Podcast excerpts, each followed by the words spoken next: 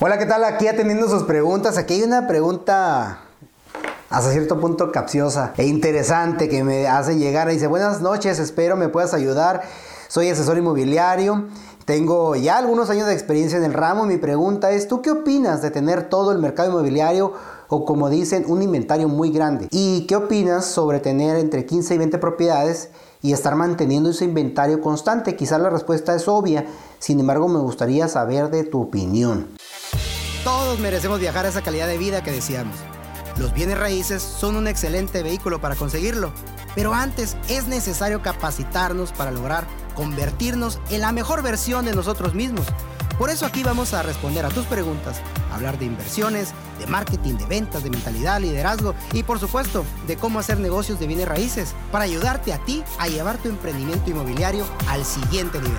Bienvenido al podcast de Carlos Rodríguez. Muy bien, sí, aquí es, puede sonar una respuesta obvia porque te pudiera decir, bueno, ¿tú qué opinas? ¿Quieres tener en tu guardarropa solamente dos calzones o prefieres tener 20 calzones, no? Es, o vas a la tienda y compras dos huevos nomás para el desayuno o prefieres ir a la tienda y comprar una cartera de 24, 18 huevos, yo qué sé. Pudiera sonar obvio de que no conviene tener eh, dominar el mercado inmobiliario, que puede ser una mentalidad de escasez sin embargo, aquí lo importante de ver aquí este detalle es de que muchas personas que son agentes inmobiliarios, aquí hablando específicamente de agentes inmobiliarios, de los asesores inmobiliarios, corredores inmobiliarios o como le llamen, porque hay un montón de nombres que agentes inmobiliarios. Aquí el punto es de que pierden de vista cuáles son los negocios que deben estar captando y por perder de vista esto, pueden haber ese tipo de confusiones, porque sí he escuchado de que, no, ¿para qué quiere estar manteniendo una cartera de tantas propiedades y ahí estancadas? Sí, a final de cuentas, el agua, que es el mejor solvente del mundo, si se estanca, se pudre.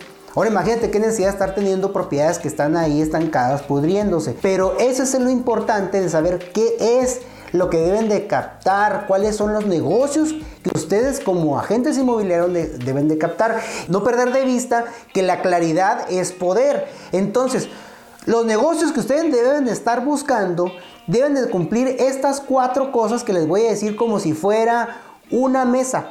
Si le falta una de las cosas, como siéntate a comer ahí y va a estar tambaleando, se te va a caer ahí el vaso de agua en un momento dado, ¿no? Entonces, cuando captas una propiedad, Fíjate, número uno, deben ser propiedades que legalmente se puedan comercializar. ¿Por qué? Porque luego tienen una propiedad de que no la revisan y resulta ser que la persona que se la está vendiendo es, no es ni el dueño.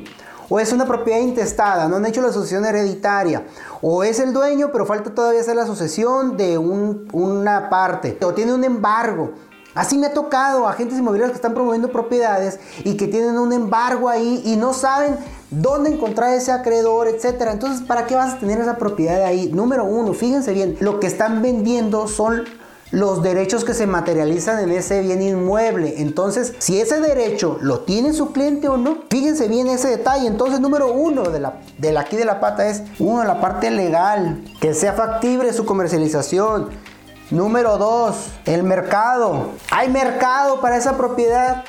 O van a vender un pedacito de terreno allá en Marte. así, así a veces piden propiedades que pues no están en el mercado. O sea, ¿para qué vas a promover una propiedad que no hay mercado? Entonces ahí sí te va a estar estorbando porque ¿dónde vas a encontrar el comprador? Y este tema del mercado también me refiero a los, al precio. ¿Está dentro del precio del mercado? ¿Está la propiedad eh, fácil de comercializar? Porque hay gente que dice, no, pues yo quiero tanto por mi propiedad, pero tú sabes que no lo vale. Entonces, ¿para qué tienes propiedades que no son de apropias al mercado. Pudiéramos hablar muchas horas de este tema del mercado, el tema legal. Aquí voy a hablar algo muy sencillo para que lo, lo analicen, lo razonen, que tengan que tener estas cuatro condiciones. Número 3, motivación. Capten un, una persona, hagan negocios con clientes que quieren vender, que estén motivados en vender. Imagínate, a mí me ha pasado eh, en alguna ocasión de que ya tenemos ahí la, el comprador y toda la cosa. Ay, no, pero sí quiero vender, pero me tengo que cambiar yo hasta en cuatro meses. Oh, pues ¿quién, va a comprar una casa y esperar que el vendedor se vaya en cuatro meses? Tienes que saber cuáles son sus motivaciones. ¿Para qué tienes una casa en cartera si no está motivado el vendedor? Ahora, si luego llega una oferta, porque eh, están las condiciones del mercado y varían las condiciones del mercado y luego dicen, no, a mí que me den tal cantidad, si quieren, si bueno, si no, ni modo. Entonces vas a estar perdiendo tu dinero y tu tiempo con una persona que no está motivada. Tienes que verificar cuáles son sus motivaciones. Si está motivado, entonces esa es una una palomita de lo que tú tienes que ver. Entonces, número cuatro, un contrato contigo. Si tú eres agente inmobiliario, tienes que tener un contrato donde estás plasmando la prestación de servicios que tú tienes con esa persona para que sea negocio. Porque si luego la gente, eso es muy cuestión más psicológico que legal, porque la gente que, está, que te firma el contrato está comprometida contigo como tu agente inmobiliario. La gente que no, pues ya de antemano sabes que no está tan comprometida y que hay incertidumbre el momento del pago. El dinero a veces tienta a las personas y puede ser que luego cuando te vayan a pagar salgan ahí ciertos malos disquentendidos y pues te quieran pagar menos de tu comisión o no te paguen la comisión pues a final de cuentas pues eh, no, te, no te nada, no te firme nada, resultó ser que le llevaste a una persona y al rato llegan y le tocan y hacen el negocio por fuera y se negocian y, se, y te dejan fuera de la jugada. Entonces, ¿para qué estás con 50 propiedades que no tienes una, un compromiso con tus clientes? Tú estás ofreciendo un servicio como agente inmobiliario y tú deberías de respetar tu negocio, respetarte a ti, valorarte a ti y dar valor a la gente para que lo transmitas y obviamente eso se pueda plasmar en una contratación de tus servicios. Si la gente no te quiere contratar, pues ¿para qué estás ahí? O sea, si no te quieren, ¿para qué estás ahí de rogo? Entonces, pónganse muy abusados con esto. Estas cuatro cosas son como las cuatro patas de una mesa que si falta una de ellas, ya ni decir dos, pues ahí está tambaleando, ahí se cae ese negocio. Si tú me dices, voy a dominar el mercado y todas tienen estas, pues ten todas las que quieras, porque todo esto es negociable, se puede vender, el propietario está motivado y tiene un compromiso conmigo. Uta, qué suave cuando tienes una persona que haces equipo con tu vendedor, porque esta es una, tienes que hacer equipo con ellos. Y eso es una relación de meses, porque no te van a contratar para verte dos o tres veces. Es una relación de varias semanas o varios meses.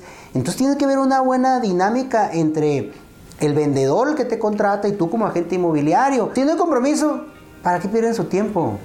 No pierdan su tiempo, valórense más y si nadie te quiere contratar, pues entonces verifica tú qué estás ofreciéndole al mercado para que no te quieran contratar, amigos. Entonces ahí está la respuesta a este amigo inmobiliario. Si quieres dominar el mercado, domínalo, no tengas mentalidad de escasez ni de poquito, el negocito y de que nomás tengo poquito, no. A todo lo que tú puedes obtener de propiedades siempre y cuando cumplan estas cuatro condiciones. Pónganse muy abusados, amigos y colegas, agentes inmobiliarios. Te mando un saludo, tu amigo Carlos Rodiles. Nos vemos en otra ocasión. Hasta luego.